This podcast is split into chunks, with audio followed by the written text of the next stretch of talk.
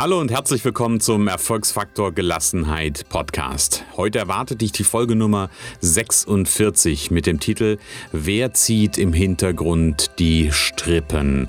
Und wir werden uns anschauen, was deine inneren Eltern eigentlich für einen Einfluss auf dich haben. Und du wirst lernen, was du tun kannst, um genau das zu erkennen und zu schauen, wo in deinem Alltag möglicherweise gar nicht du am Steuerpult deines Lebens sitzt. Viel Spaß dabei.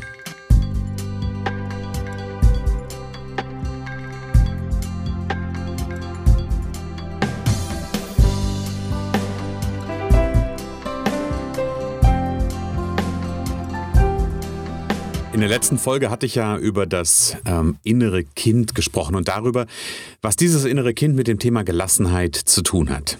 Und in der Einleitung zu dem Thema hatte ich auch gesagt, dass es mehrere innere Instanzen gibt. Da ist auf der einen Seite das innere Kind, beziehungsweise da waren ja die, wie ich ja gesagt, sind ja, mehrere innere Kinder in jeder Alterskategorie quasi, die ich durchlebt habe, habe ich ein inneres Kind, ein inneres jüngeres Selbst. Dann gibt es die inneren Eltern und dann natürlich noch den inneren Chef.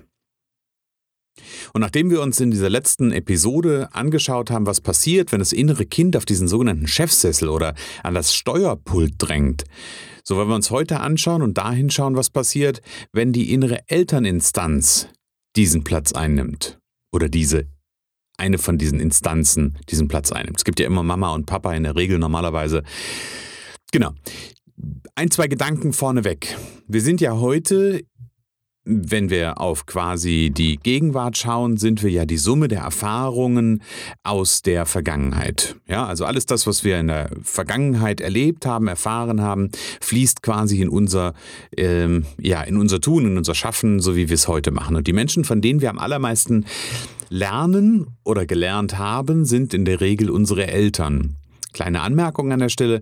Wenn du nicht bei deinen Eltern aufgewachsen bist, also in dem eigenen Elternhaus aufgewachsen bist, dann sind die prägenden Personen die wichtigsten Bezugspersonen in den ersten Lebensjahren. Genau. Und Einige dieser Dinge, die wir gelernt haben in diesen vielen Jahren, also meistens geht es um die ersten sechs bis sieben Jahre, die sind uns bewusst. Und dann gibt es noch ganz, ganz viel mehr Dinge, die wir gelernt haben, die uns unbewusst sind. Das ist wie dieses, vielleicht kennst du das, vielleicht kennst du dieses Eisbergmodell. Also dieser Eisberg, wo, am, wo oben so eine Spitze aus dem Wasser schaut und unten aber noch eine riesen Tonnen über Tonnen Eis unter dem Wasser ist. Und genauso ist es auch hier. Denn die Dinge, die uns bewusst sind, das ist nur ein Bruchteil von dem, was wir eigentlich wirklich alles von unseren Eltern, von unseren Bezugspersonen gelernt haben. Und vielleicht hast du von deinen Eltern sowas gelernt wie, wie du diese oder jene Tätigkeit ausübst. Vielleicht hast du gelernt, wie du einen Schnitzel brätst oder, oder ein Spiegelei machst oder irgendwas in der Richtung. Oder vielleicht hast du auch gelernt, dass man Fremden gegenüber vorsichtig sein muss. Ja, also so Verhaltensthemen auch gelernt, die dir möglicherweise bewusst sind. Oder du hast sowas gelernt wie, wenn ich mich anstrenge, dann werde ich erfolgreich. Das ist ja so ein Muster, was ganz, ganz viele ähm, Menschen gelernt haben. Und ähm, ich habe ja dazu mal gesagt, ich habe ja ähm, viel Arbeit gleich viel Erfolg ist ein Glaubenssatz, ähm, ist ein Teil meines Vortrages. Will ich gar nicht weiter vertiefen an der Stelle. Ähm, wenn du dazu was haben willst, dann sprich mich gerne an, wenn du da einen Input zu brauchst. Okay, also da haben wir ganz, ganz viele gelernt. Äh, ganz viel gelernt. Und das sind alles Dinge, die in der oberen Spitze des Eisberges sichtbar und für dich bewusst wahrnehmbar sind. Doch wie gesagt, darunter gibt es noch ganz, ganz, ganz, ganz viel mehr. Und ich erzähle dir dazu eine kleine Geschichte. Und diese Geschichte, die ich dir jetzt erzähle, die ist noch gar nicht so alt. Also ich bin ja jetzt nun mal mittlerweile seit ähm, über sechs Jahren in dem Bereich Persönlichkeitsentwicklung ähm, unterwegs, in Anführungsstrichen, und habe viel an mir selbst gearbeitet und trotzdem gibt es die Geschichte, die ich dir jetzt erzähle, auch nach sechs, sieben Jahren noch. Also die Geschichte geht wie folgt. Ich habe ähm, immer wieder in der Vergangenheit, ich bin ja jetzt seit, äh, in diesem Jahr werden es 18 Jahre, meine Selbstständigkeit wird volljährig, habe ich immer wieder wunderbare Ideen gehabt, wie ich mein Geschäft, mein Business weiterentwickeln kann. Und da gab es dann bislang immer einen relativ oder häufig ein relativ ähnliches Muster, was passiert ist. Wenn ich also so eine Idee hatte, dann habe ich voller Enthusiasmus ganz viele Gedanken und ganz viel Energie investiert und habe in meinem Kopf mir vorgestellt und nächste Schritte geplant und überlegt, wie das Ganze funktionieren könnte. Und wenn ich so richtig Spaß dran hatte, dann ging das Ganze so weit, dass ich auch schon ganz konkrete Dinge entwickelt habe. Zum Beispiel sowas wie ein Logo oder eine Visitenkarte oder ähm, ein Screen Design für irgendwas. Ja, und oft waren das Ideen, ähm, die, wenn ich jetzt von hinten, also von rückwirkend draufblicke, immer nicht, also, oder nicht immer dieser Standard-Blabla waren. Also nicht immer so ein, so ein Mainstream-Thema waren, sondern es war immer schon irgendwie so ein bisschen was Besonderes.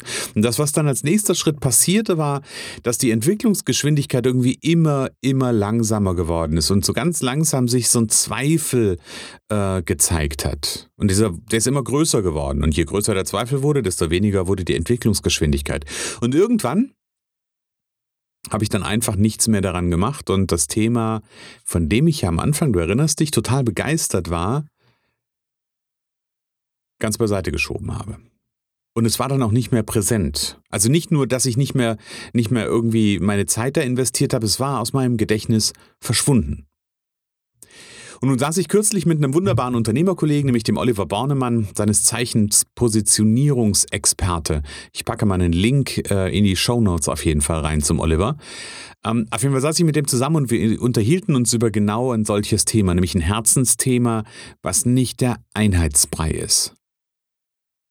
Wo es schon darum geht, ein wirklicher Leuchtturm zu sein und den Kopf rauszustrecken. Und während dieses Gespräches passierte etwas ganz Bemerkenswertes.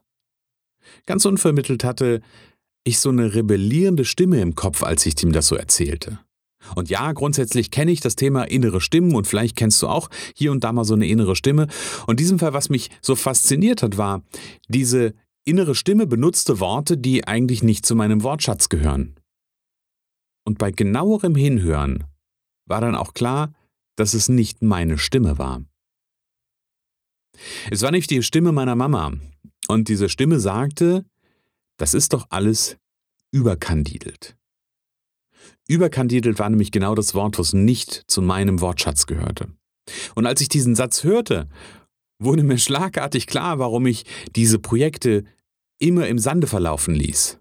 Denn sie waren viel zu oft, aus Sicht meiner Mama, überkandidelt. Und da Mama, also meine innere Repräsentation von ihr, denn sie lebt ja heute nicht mehr, das nicht für gut hieß, verliefen diese Projekte im Sande oder beziehungsweise ich ließ sie im Sande verlaufen. Und jetzt kommt der bemerkenswerte und hm, vielleicht auch merkenswerte Zusammenhang. Als Kind habe ich gelernt, dass Mama und auch Papa immer recht haben.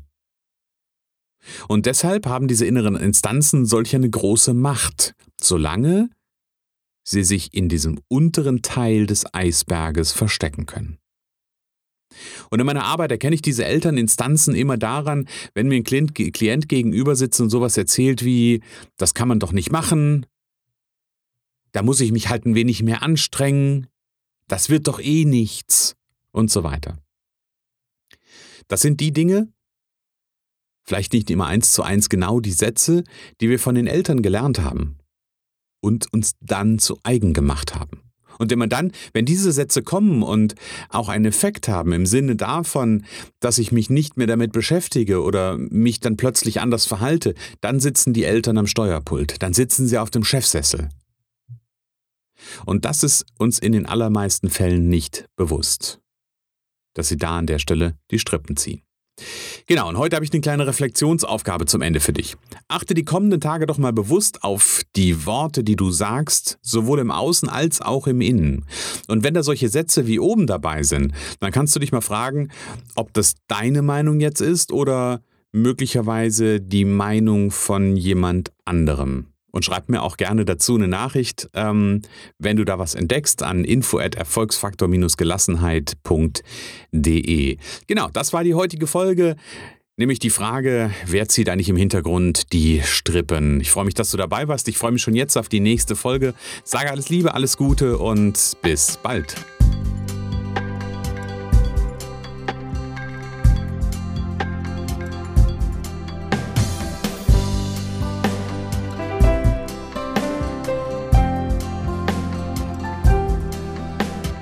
Moment, bevor du weiterziehst.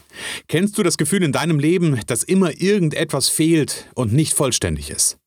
Mal fehlt Geld, um den Traumurlaub zu machen. Mal fehlt irgendwas in der Partnerschaft, um wirklich glücklich zu sein. Mal fehlt dieses oder jenes Teilchen, um mit deinem Herzensprojekt zu starten. Und mal fehlt vielleicht auch einfach noch ein bestimmtes Zertifikat, damit es richtig losgehen kann und es sich richtig anfühlt. Hast du es satt, dich immer nur halb fertig zu fühlen und sehnst du dich nach dem Gefühl, endlich mal irgendwo richtig angekommen und vollständig zu sein? Wenn du gerade beim Zuhören nur an einer Stelle ein leises Ja in dir wahrgenommen hast, dann ist es Zeit, dass wir uns persönlich kennenlernen. Denn eines verrate ich dir, alle benötigten Puzzleteile sind schon da. Lass sie uns gemeinsam zusammenbauen, dass du dich komplett fühlst und in Zukunft dein wahres Potenzial leben kannst. Schreib mir einfach eine Nachricht an info@erfolgsfaktor-gelassenheit.de. Ich freue mich drauf.